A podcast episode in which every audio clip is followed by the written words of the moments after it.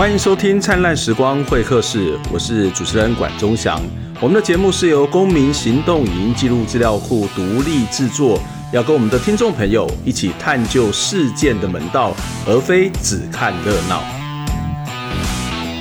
灿烂时光会客室是透过公众捐款制作的节目，我们没有置入，也没有广告。我们相信民众的捐滴力量是媒体能不能够真正独立的关键。在我们节目说明栏地方有相关的捐款资讯，欢迎大家透过捐款支持我们持续做好节目。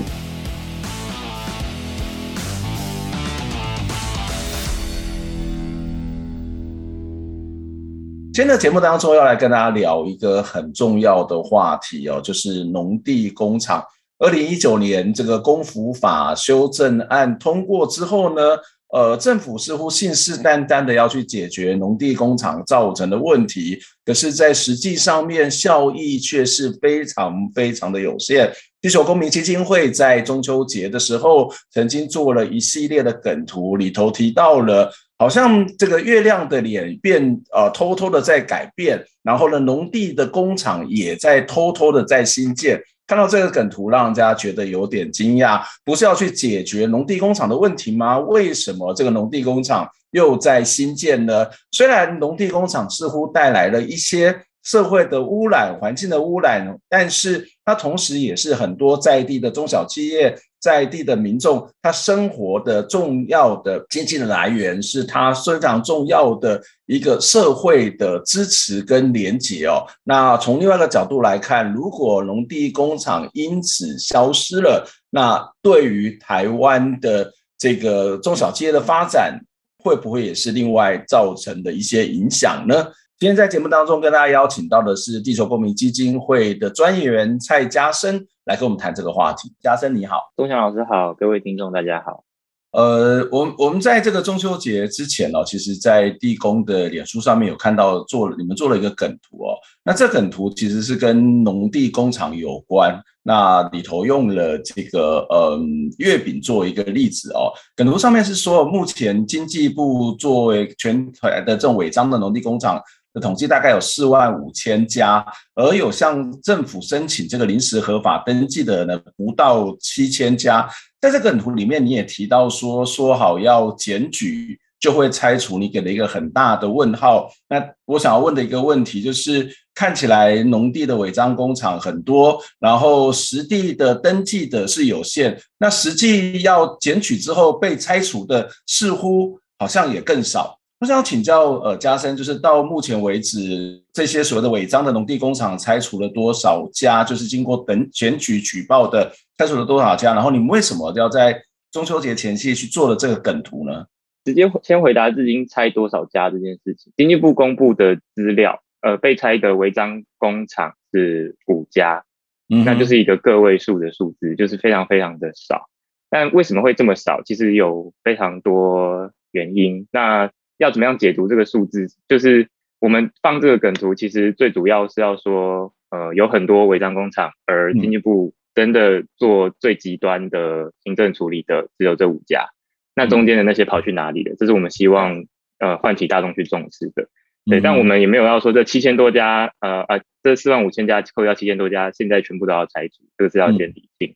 那嗯，我刚刚讲为什么我特别讲这是工厂才算，其实拆的数量，呃，各县市拆除的违章建筑，或者说农地上的大型违章建筑的数量，其实远大于五间，呃，应该是有，就我们自己检举的是有到十家，啊，这样也不是太多，但是呃，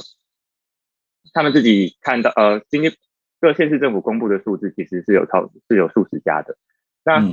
就是因为其实工厂的定义在经济部那边是有一个严谨的定义，就是说。它的面积要到一定面积以上，且它里面有加工制造的事实，它才算是工厂。所以已经开工，然后被人检举，那就是它前面都没有被查到，这种它才它拆除才算是进一步看到的拆除。但其实还还有很多是它刚开始新建，可能就被民众检举，或是它刚盖好，它还只是个房子厂房，但没有继续进驻，那它就被拆除。这些没就没有在刚刚那五家里面。然后，其实单看这个数字，呃，还就是也要帮算是帮政府讲一下话，就是说其实没你没办法证明这个东西就是呃地方政府再多不去拆除，因为拆除的少，其实你可以你也可以诠释成是因为新增的少，所以拆除的少。对，嗯、就是说拆除这种呃行政的财阀。它成立的目的本来就不是说我拆越多越好啊，而是说我希望吓阻更多的工厂出现，所以他需要更多更多的资料支持去说，呃，现现在这个不拆是政府的怠惰，对，那就是地球公民，我们持续后面有等下的内容可以再多说一些。就听嘉生这么说，这个农地工厂或是违章工厂的定义要不要拆除，好像是有点复杂。因为我我我看到的数字就是这个全台的农地工厂有四万五千多家，但是其实刚刚说可能需要举报呃需要这个拆除的只有十家，为什么这个数字会落差这么大？四万五千家是从一九七零年代以来就累积慢慢累积出来的一个数字。那 政府前两年修的工厂管理辅导法，其实就是要管理工厂的一个法令。对，呃，有特别，因为就太多了，所以你的方法绝对不会是一次就要全部拆除或怎么样，它绝对是分阶段的，跟去对这些工厂做一些分类，就像是可能在学校，呃，假设有一些就是已经期中考考得不好的同学，那他们在学期末的时候，到底决定要把要不要把他们当掉之前，要给他们一个补考的机会，那一定有一些就是连上课都没有来的。那你这种就是不太可能再给他机会，可是有一些就是很认真，可是就是考不好的同学，那就是会再给他补考，就是会在在这样的权衡之下，经济部在当时，呃，去对工厂做了呃，把工厂分成主要分成三大类了，但是其实细分可以再分成很多类。那最主要就是新增的，然后既有的，既有的里面分成低污染跟高污染的。那新增的就是刚刚讲的，其实就是最严重的，就是应该要直接。呃，被拆除的，所以这种就是呃，一旦检举就应该要去拆除它。那刚刚讲的既有的低污染跟中高污染，进一步都有给他们一个宽限的期间，只要他在某个期限之前愿意来呃跟政府说他愿意纳管，他愿意做一些改善，或他愿意迁厂，给我一些缓冲期的话。目前为止是还不需要对他们做比较强强制的处分，也就是呃，即使有这么多的农地工厂，但是因为他们违规的情形或者对环境影响的状况是不太一样的、哦。那当然，这个经年累月历史工业造成的这么多的工厂的存在，要处理恐怕也不是一时之间就能够去处理。当然在，我记得在二零一九年这个工辅法修正案在讨论的时候。这个环团其实也都会有一些不一样的意见，有些会觉得说，呃，太过于宽松，那会贻害很多的这个后遗症；有些可能也就觉得说，那没有办法，它只能缓慢的去处理哦。那这个我们待会再回过头来谈，就是在不同类型的污染的这种工厂，它目前呃，即使它好像可能现在可能是补考，有些可能是呃用某种辅导让你通过，但是实际的执行又是什么？不过在你们这张梗图里面，我发现一句话很有趣，虽然它是一个。对我来讲是有点老梗啊，就是月亮的脸偷偷在改变哦。那当然就是呃孟庭苇很早以前的一首歌。那但是呢，后面那一句话叫做“工厂却偷偷的在抢建”。哎，这个功夫法通过不就是不要让这种农地工厂再继续的存在，甚至也应该不允许它新建吧？那为什么会偷偷在抢建呢？到底功夫法有什么样的问题？功夫法它所规范的对象又是什么？好，对，这就是刚我呃中秋节为什么要 po 这一篇，就是因为中秋节是连假。那过去呃我们所有的我们的民间社会就是非常清楚，呃政府的公务员上班就是非常奉公守法，只会在上班时间出现。就不管是环保违规啊，还是这类的违规，都会选择在就是公务员呃放假的时候去进行。那违章工厂通常的材质是铁皮，然后再加上呃违建我们。处理违建相关的法规，其实都会把违建分成，就是新建中跟已已已盖好，然后已盖好里面可能也在分新增既有之类的。那通常新建中是违建单位最优先处理对象，因为这个东西最好对付，也是呃在大家最希望的就是可以防就是防微杜渐嘛，这样。所以很多工厂就会抢在连假的时候，那个时间比较宽裕，然后可以盖得比较好，然后可是又就是有一定的时间，然后不会被查到。对，去去做这件事情，嗯，然后其实刚这样讲起来，处理违章工厂的法规真的是不止工厂管理辅导法。但工厂管理辅导法比起其他的法令来的更有利的原因，就在于它是两年前新修出来的，所以今这两年两年前当政府提出他要让很多工厂可以做这个就地的纳管，然后辅导的的这个这种呃非常妥协的修法的时候，他他就顺便应该说相应的提出了那新增建就要即报即拆这样的呃政治承诺，然后也把这个东西写进了法令里面。那要拆除，呃，公府法有写，建管的法令有有写，然后呃土管的法令有写，也就是区域计划法和都市计划法，他们都有写到。那公府法这样子写，呃，应该对新增的工厂，呃，立即断水断电及拆除，这个这个法令是我们最目前为止最重视的。但它为什么目前没有效？嗯、这就是回到说，其实各县市的分工并不是这么清楚的，呃。应该说非常的清楚啊，就是太过清楚了。每一个就是建，其实要去拆违建这件事情，过往的分工就是交给建管处、建筑管理处或者是使用管理处等等的的，的单位。但是公府法呢，它的主管机关是经济部，它在地方的层次，它是交给呃产业发展处或者是经济发展局等等。经济发局里面不会配拆除的人力和经费啊，他要拆除，他一定是交给建管单位去。所以当就算即使经发单位下了说，哎，这个工厂它要做拆除，它就是把案子 pass 给建管。但对建管来说，农地违章工厂并不是唯一的违章建筑，它需要管都市的屋顶违建，它需要管各式各样在呃呃，就是洗车场啊，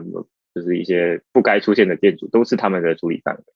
所以说，嗯，当他排进了这个广大的这个排拆名单之后，哦。对，说一下那个数字，大概像台中，就是每年就是都会遗留大概八万件的违建，就是去代拆这样，然后能拆的能拆一千件，可能就已经很就偷笑了这样，所以它就是一个很非常非常长的名单。所以呃，当他并没有一个优先次序，说呃违章工厂是特别优先的排拆的顺位的话，这个东这个这个法其实并没有办法得到呃最大的落实。你刚刚意思是说，像如果像以台中为例，它有八万件要拆除的工厂，可是每年只能够去拆除一千件。哦，八万件是所有它的违建的数量。是它的违建，嗯哼，对。然后它的工厂新增的数量可能呃大概也是有几十件这样。嗯哼，嗯哼。所以在这个过程当中，这个法令对于新的这个违章的工厂或者是工厂上头，呃，虽然有一些规范。可是，其实，在实际执行上面，它可能就会有很多的落差，因为，呃，就像你刚刚提到的，在公务机构的这个配置上面跟分工上面，它常常经发单位它本来呃要做的是经济发展，它要被赋予这个责任，而实际上面在建管单位，它其实也有很多东西它要去处理的，它可能也根本无暇去处理这些这些违章的建工厂，甚至有很多新的新建起来的案子，它恐怕也来不及去处理，所以。这个这个法律的效力其实是蛮低的吧？对，如果就拆除这个作为到底有没有实施下去而言是蛮低的。可是因为他写的不止拆除，他还有写一个断水断电。断水断电就是一个经济部门呃主管的事务嘛，台电是属于经济部的，所以其实呃管制用水用电和不管是前面你要核准他的申请，还是你后后续要断他水电，其实都是经济部可以作为的事情。所以目前呃。断水断电这件事情就有实施的比较有效，然后也是环团我们地球公民这边比较在意的，到底有没有实施下去的一个手段。嗯哼，嗯哼，我们刚刚谈的是新建的这些所谓的工厂，可是刚刚提到的公府法，其实对于所谓的旧的这些工厂，其实也有一些规范。这个规范除了呃，当然会有不同的分级，例如说有污染的高低作为一种最基本的这个区分哦。那呃，依照公府法规定里面，其实有提到说，呃，低污染的工未登记的工厂必须在两年两年内之内是申请纳管哦。那目前这个业者他的申请的状况是什么？那如果从这个中高污染的这个工厂的状况来看，呃，它又会是一个怎么样处理的方式呢？两年大概是在明年的三月二十，就是这个期限将要到期。然后呃，刚刚讲到既有的低屋和中高屋，呃，我我我们通常都会直接缩写啊。大家如果有听不懂的地方，可以再提醒我一下。然后呃，新增的就是另外一块，四点五万家里面，其实其实大部分就是就是低屋跟中高屋。那大概的分配上面，就是呃，有七千家是已经确定是呃。第一，呃呃啊，这非常的复杂，因为这这不是第一次修公府法，第这是第二次算是又又大幅的放宽这个就地合法的期限。其实二零一零年的时候就已经修过一次，而当时就是一样的，就是呃二零零八以前是既有，呃二零零八之后是新增，然后呃二零零八以前呢可以来申请一个东西叫临时工厂登记。所以当时其实就已经有七千家的工厂来来申请这个临时工厂登记，然后呃，但他们因为有一个期限是二零二零，将就二零二零前他们没有从临时转成一般，他们就又会变回所谓的未登记工厂，所以才会有二零一九的这个修法。那呃，这七千家比当时可能是三万多家的这个这个数量，其实就是你可以看见是这样的纳管政策，有大部分的工厂是不不买账，就是其实不愿意来补考。就七千多家愿意来补考，结果来补考又说，呃，那个那个学期末要到，可是我还没有，我还没有真的补考完，可不可以再延一次？这样，嗯、然后所以在二零一九年的修法的时候，又又再说一次，呃，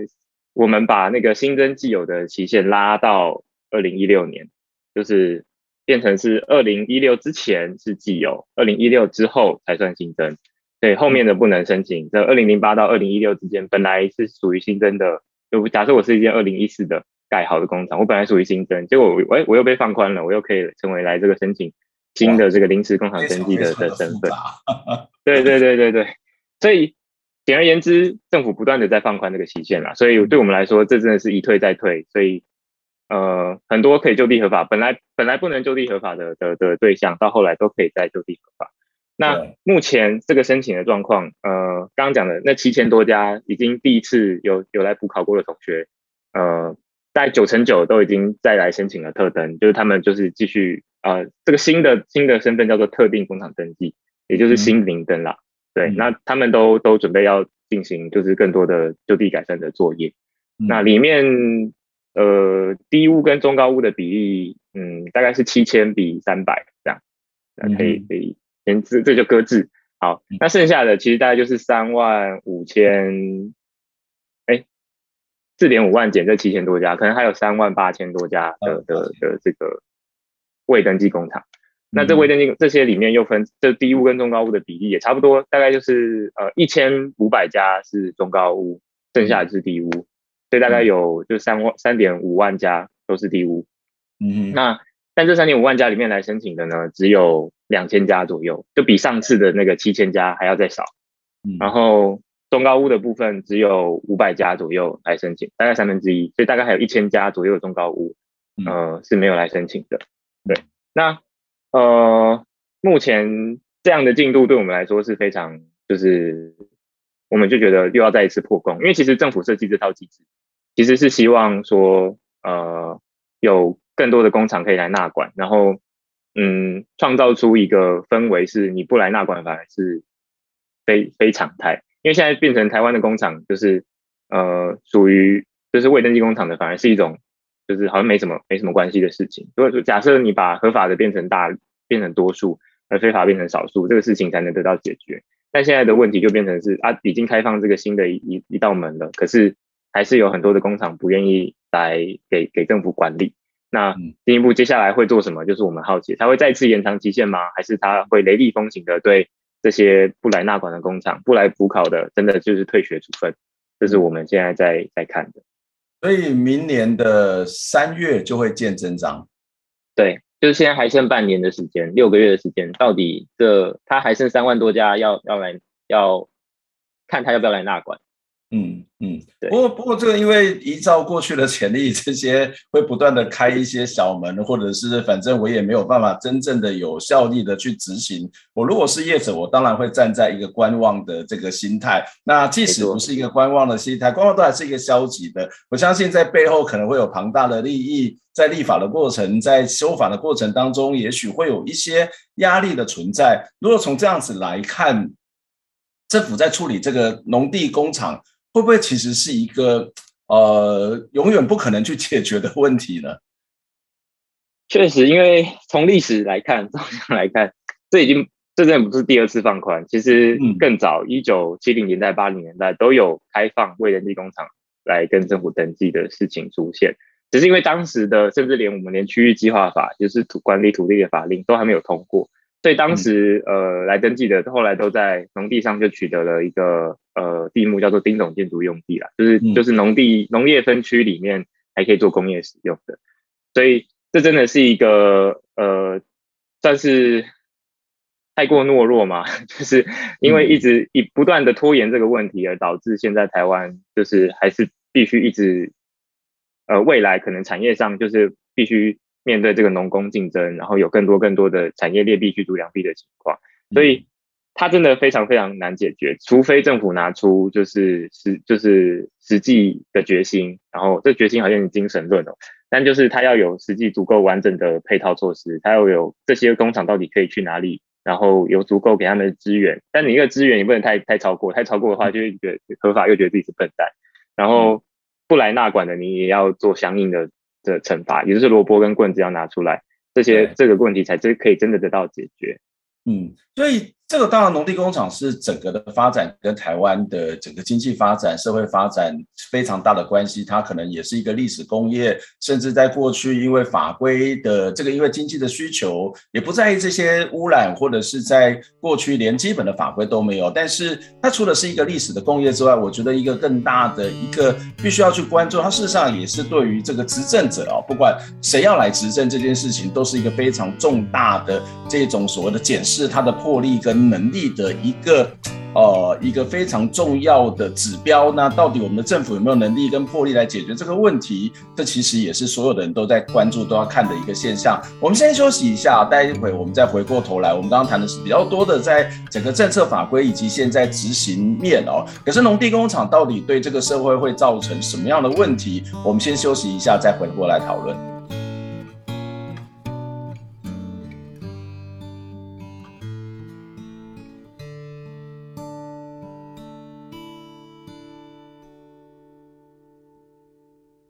工程管理辅导法去年开始实施，环保团体是来指出，到这三月二十，无申请辅导转型，关于厂的无登记中高污染农地工厂，经济部应该爱对因断电断水，还阁拆除。经济部起码应该爱赶紧公布这相关的名单，嘛爱赶紧开始来执法。农地顶头生出一间一间违章工厂，数量到底有偌济呢？经济部清查了后，指出全台湾有四万五千间，其中一千一百五十三间是中国污染的工厂。地球公民基金会指出，依法中国污染的工厂，若无伫今年三二零进前提出申请辅导转型或者是关厂，经济部就应该对因断水断电甲拆除。没有来申请的意思，就是他不想要走政府合法化这个程序，政府应该要做出一个差别待遇。有来申请的乖宝宝，还没有来申请的这些坏的厂商，不会再让守法的人变成傻子，然后违法人还是在逍遥法外。环团要求经济部应该量早来公布名单，因为因烦恼中国污染工厂的数量可能唔拿一千一百五十三间。绿色公民行动联盟检视发现，有三百五十九间临时登记的工厂，离财政部环保署公开资料当中是有中国污染业别或者是制定，但并不予经济部认定是中国污染。它在制成图里面有脱脂跟酸洗，但是他可能在经济部，他报给经济部的制裁里面不见得有这个东西。跨部会的整合没有做好的情况下，其实你就很容易去漏掉说，哎，这些工厂其实是有脱脂跟酸洗的状况。地球公民基金会嘛指出，违章工厂就地合法的一九七四年毛一波，包括电镀业、染整业等五十一个中高污染的行业，总共六千四百二十六间，但其中有三十八趴后来因为空污水不丁污染防裁罚。总金额达到三十二点七亿。那这波就地合法嘛，包括中国污染的工厂，正派保证严重污染的事件袂阁再发生。记者你们五甲报台报道。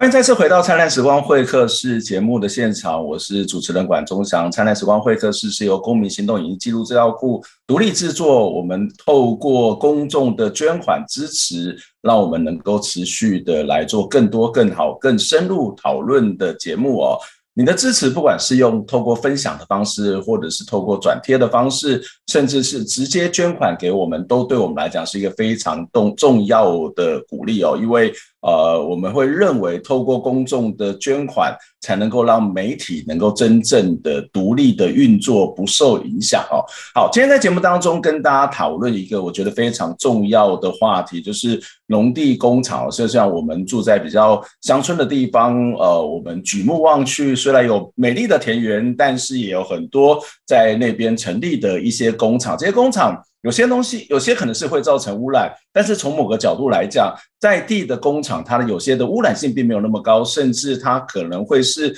地方非常重要的营生的一个工作的场合哦。所以农地工厂该怎么解决？刚刚在前一段的节目当中提到了政府的一些政策跟法规，似乎它的解决的有效性是非常非常的有限的哦。我们接下来也要来继续的跟大家谈农地工厂的问题。今天在节目当中跟大家邀请到的是地球公民基金会的专员蔡家生，家生你好，孟强老师好，各位观众大家好。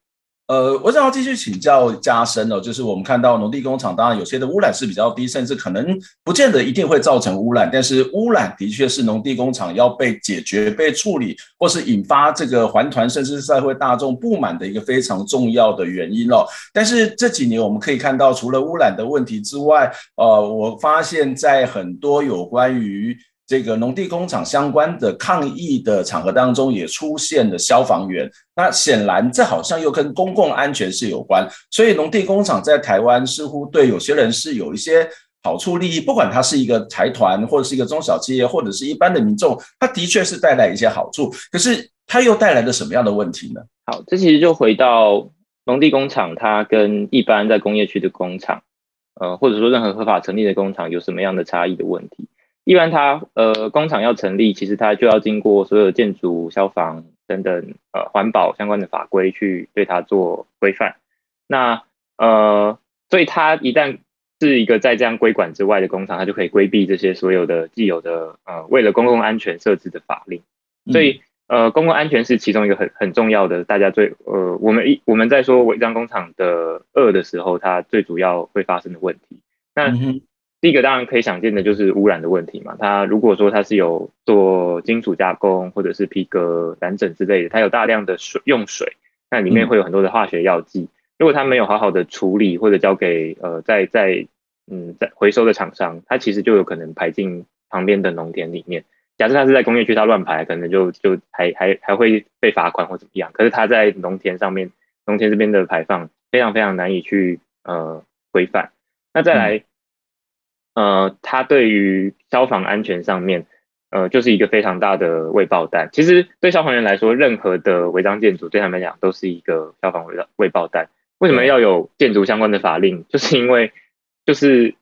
呃，它的高度或者是它有一些消防的公共设施需要去达到一般的防救灾的标准。呃，我们并不是要说这些设施可以让那些意外完全不要发生，但起码发生的时候可以把伤害减到最低。但如果说它是一些并没有被这些消防规范呃呃规范呃的的的法规去做规范的话，它就会有很多的风险。那在两年前，二零一九年的时候，就发生大雅的一间违章工厂，它里面是做纸餐盒的。那当时就是晚上它发生大火，那可是因为消防员到现场，第一个它旁边的消它附近找不到消防栓，所以灌救的时候就遇到非常大的困难。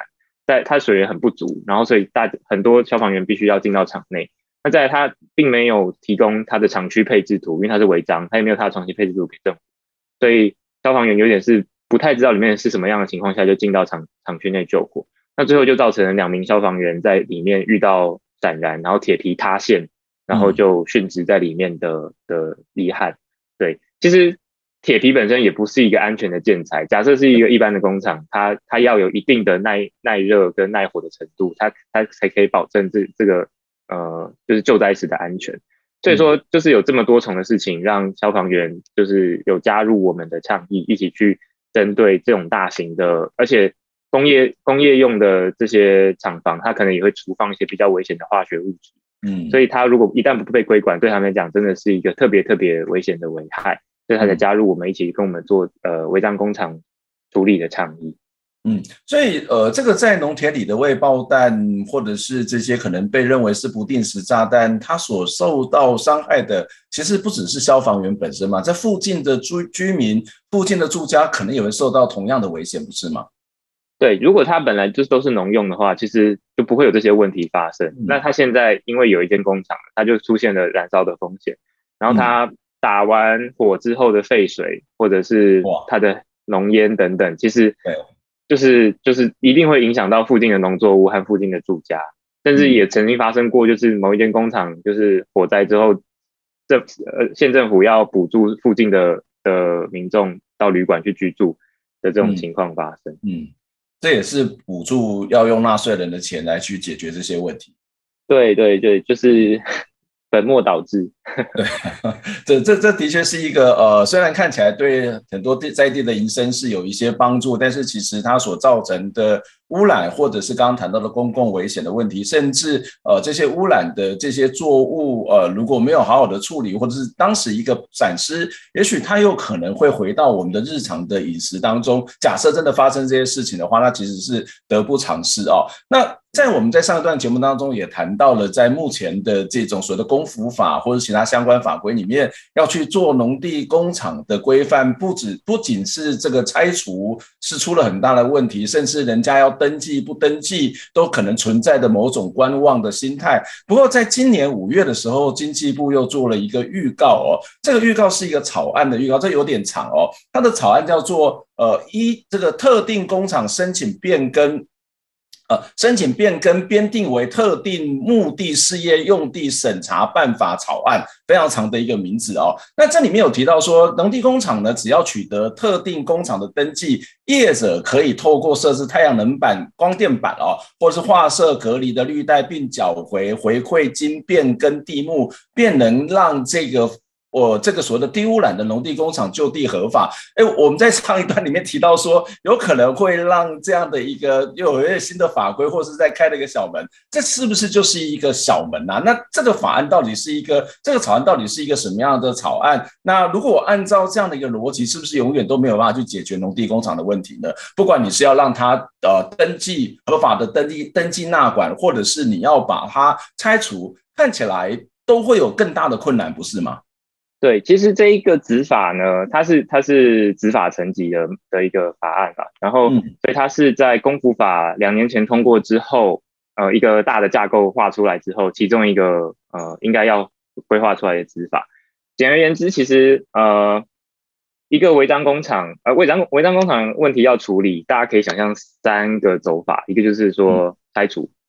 一个是他迁厂，他不要在这里，他找到新的地方离开。另外一个就是他就地去处理他的呃刚刚讲的公共性的问题之后，他可以就地合法。那这个执法它其实就是呃如果要走到就地合法这一块的话，他应该要做完哪些事情的一个的的的规范。那呃前面讲到他要设置太阳能光电板，他要设置隔离绿带，他要缴纳回馈金等等，这些其实都是他要合法的话，他要就地合法的话。必须要做的事情，它不是一个可以这样，应该就是他可以就做这件事情就就地合法，这是没有错的。但是他一定要做这件事情，他才可以就地合法，也可以这么说。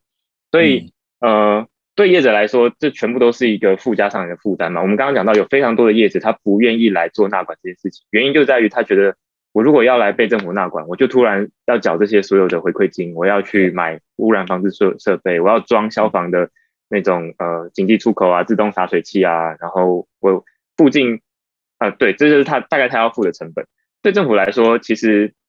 他要变更这个地目，其实因因为他为什么要为什么要他付这些钱？第一个，他要他他要管理他的公共危险的问题吧。再是说，他其实要让政府去对他做一些规划，因为像消防栓这样的东西，就不是一个一间违章工厂的规模，他要替自己去设置，它是一个公共的投资。我们在设置消防栓的时候，本来就会注意，哎，这个地方是多少人的街区，所以我们多少每多少公尺要设一个。这是包括它是一个能不能够抽足，都是必须要考量的。对对对啊！可是这间工厂它就是在一个农地的中央，这个地方本来不太需要做一个这样的的设计的，可是却因为你在这里，而我要去帮你做这个这个设施，所以它本来就应该要缴纳一些回馈金。对，所以说这个东西有点见仁见智。说呃，当你觉得呃。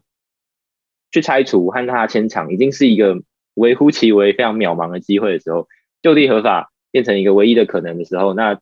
你本来就应该对他做出一些规管。那你不能说完全无条件的让他就地合法，所以他本来就要设置非常多的门槛去让他做这些事情。所以这个法案对我们对于长期关注功夫法的人而言，它是一个必要的东西。可是我们会关注的点是在于说，到底这个就地合法是一个永久的就地合法，还是？呃，我们要让国土秩序慢慢回归正常，其实是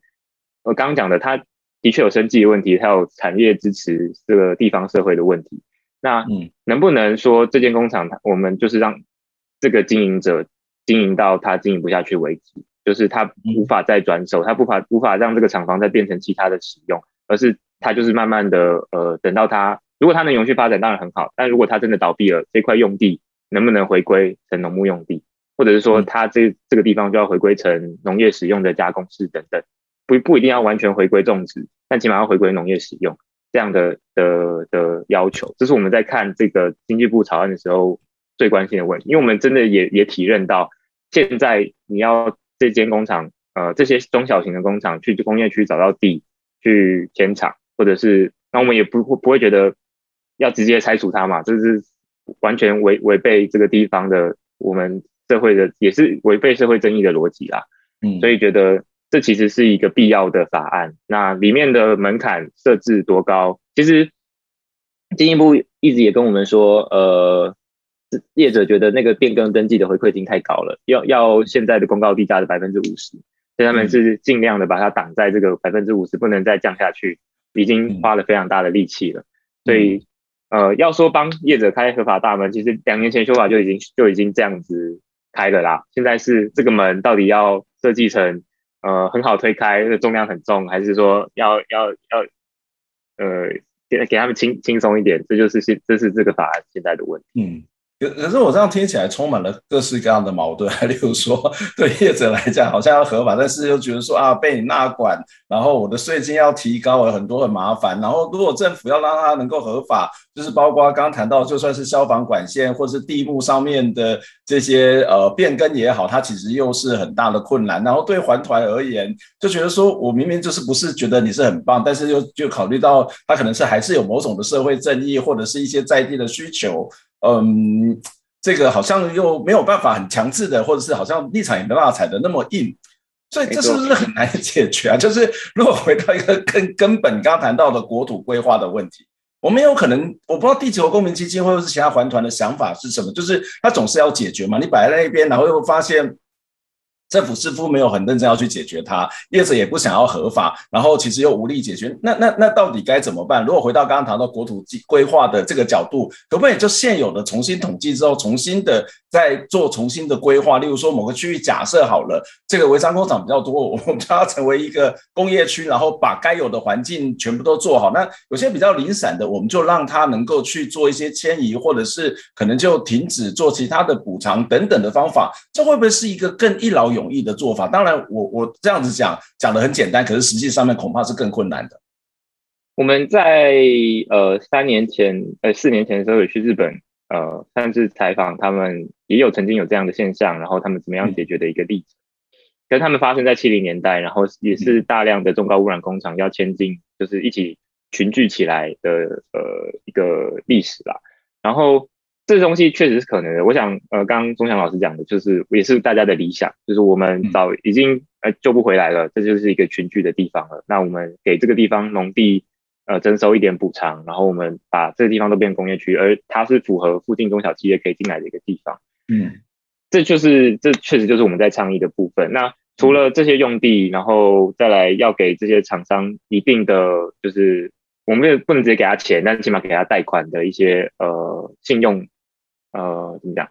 信用的背书，就是政府可以用中央信保基金等等去对他们做一些贷款的的优惠，然后他们只要愿意就可以群聚起来去去做。现在政府的做法大致上像彰化有有类似在做水五金专区，类似这样的逻辑。嗯，但是有点是那个政府的角色到底要到多介入或多强制？我是提供一个呃这些机会给你，看你要不要做呢？还是我积极的去就是帮？把厂商串起来，然后去说你们这些厂商这些这区就应该要一起群聚起来，这其实就是有一个程度的差异。那对我们来说，我们单位希望政府多做一些，因为这个问题存在那么久，已经变成社会风气上面，就是啊，我留在原地，我在这边开心的都不会有有什么问题，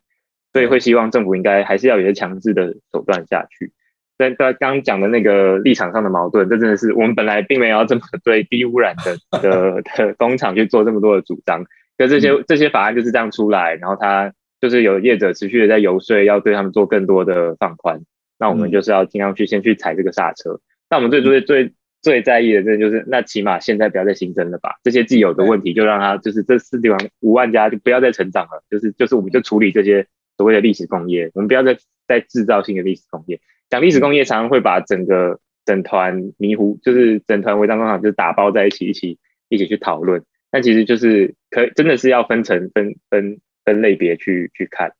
嗯，对。我我觉得这真的是不是很容易要去处理的问题哦。其实我，但是起码就是政府的态度要摆出来了。政府你到底应该要怎么走？因为整个政策方向是你要抓的嘛。那你要宽要严。应该要更清楚，然后你要有一个进程，要更清楚的去规划，而不是我觉得现在有很多是一个暧昧，然后看起来很严，但是实际上很宽松，那永远都是解决不了问题。那你又变成那个历史工业的一部分，那那个问题它就会永远的存在。我觉得这可能是一个呃，从国家的角度，你本来就应该有个上位的思考来去处理这个问题哦。不过，我们必须要承认，它是一个比较困难解决的方法。但是回到我们的日常生活好了，就是既然这个农地工厂里面，这个功夫法里面有提到所谓的检举的方式，而我们在一开始也提到，这个检举好像又效力又很低，或者是其实也不见得大家都知道怎么去检举这样的一个农地违章的这个问题，或者是有些污水排放的问题哦。地球公民基金会设计了一套检举的系统哦，这个呃可以告诉我们，如果我们是一般的民众，我们要怎么样去。呃，至少为自己的生活、为自己的生计来去降低这个污染的可能性呢？检举的法，呃，这次的公库法修法确实有把检举的奖励写进去了。因为其实政府自己知道，呃，地方政府并没有这么大的量能去随时随地监控农地上发生了什么事情，嗯，所以他要抓到新增的方式，真的就是只能守望相助，就是就是要知道，就是附近的居民要会会回报。那对于民间团体来说，要创业、要要监督这个执法也是，就是我们就刚刚讲的，哎，我们看到政府拆了五间，我们要怎么样诠释这个数据？我们要知我是是真的没有在新增吗？还是说有新增，但是地方没有在拆？所以我们自己去建这个系统的原因，就是我们想要收集各地真的有还有在新增的违章工厂这个现象。那对于民众而言，就是呃，只要你上网搜寻违章工厂。检举，你其实应该就会看到我们设计的这个回报系统。嗯，这个回报系统是我们跟 G 零 V 的工程师呃和相关的呃专业者一起去建制的。那它就是一个地图的界面，可以想象它就是一个 Google Map，然后上面的地点资讯全部都是违章工厂。就你可以在上面新增新的点位，然后你可以补充它的照片，你也可以就是补充它的资讯。那最我们其实，在倡议的中间，就是这我们在做违章工厂倡议已经超过五年多了。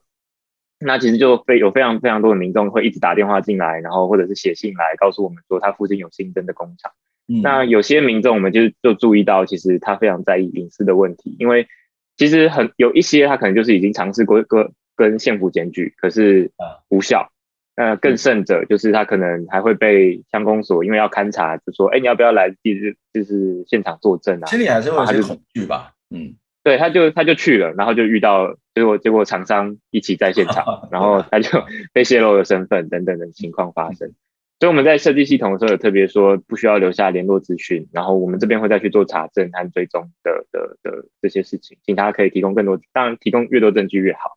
然后这个东西，呃，如果地方刚讲不了了之这种事情，也可以透过集体的检举去做呃一点点施压，就是说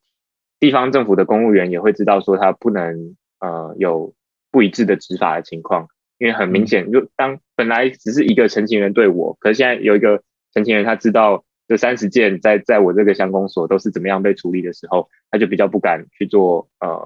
哦，或者说他比较在有人来关说的时候，就是有一点能力去抵挡回去。就我们希望还是支持公务员啦，但是我们觉得那个压力常不是来自他们自己，而是有有一些明代啊，然后有一些地方的势力去对他们做。呃，施压，所以我们希望弄这个系统是让地方政府知道有人在监督这整体的呃检举呃处理查处的状况。那到底有没有照公服法写的实际的慢慢的呃有去罚呃前面有先罚款，有断水断电，然后有没有到拆除？那拆除一直以来就是真的是大家最最好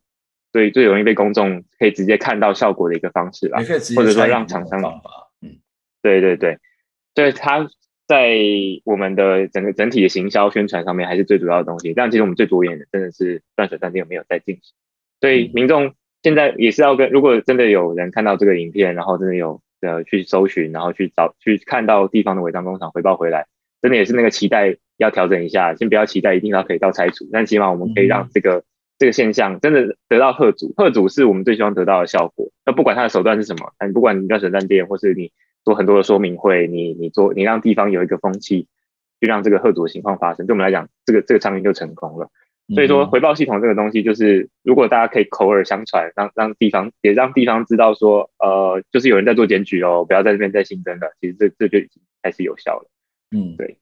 嗯，我我想这是一个我们至少是我们现在是可以做的问题，就是在你的举目所见，在你的日常生活当中，如果你真的觉得这个工厂对你造成了很大的。影响，不管是环境或是生活，这是我们随手可以做的事情。当然，我们更期待就是我们刚刚谈到的，我们都知道这是一个很难解决的问题，但是政府的态度跟你的实际的做法是要一致的哦。那该做的就做，你要告诉。不管是民众也好，或者是这些工厂的业者也好，他到底要怎么去走？然后你是玩真的，而不是看起来两边都在讨好，两边都在这种糊弄的这种状况。我觉得 对整个台湾的环境的发展或者产业的发展都不是一件好事。今天非常谢谢嘉生来接受我们访问，希望下次有机会再跟你请教相关的问题。我们节目就到这边结束，也欢迎大家透过订阅的方式或是捐款的方式来支持我们。谢谢嘉生，也谢谢各位观众，下回再见，拜拜。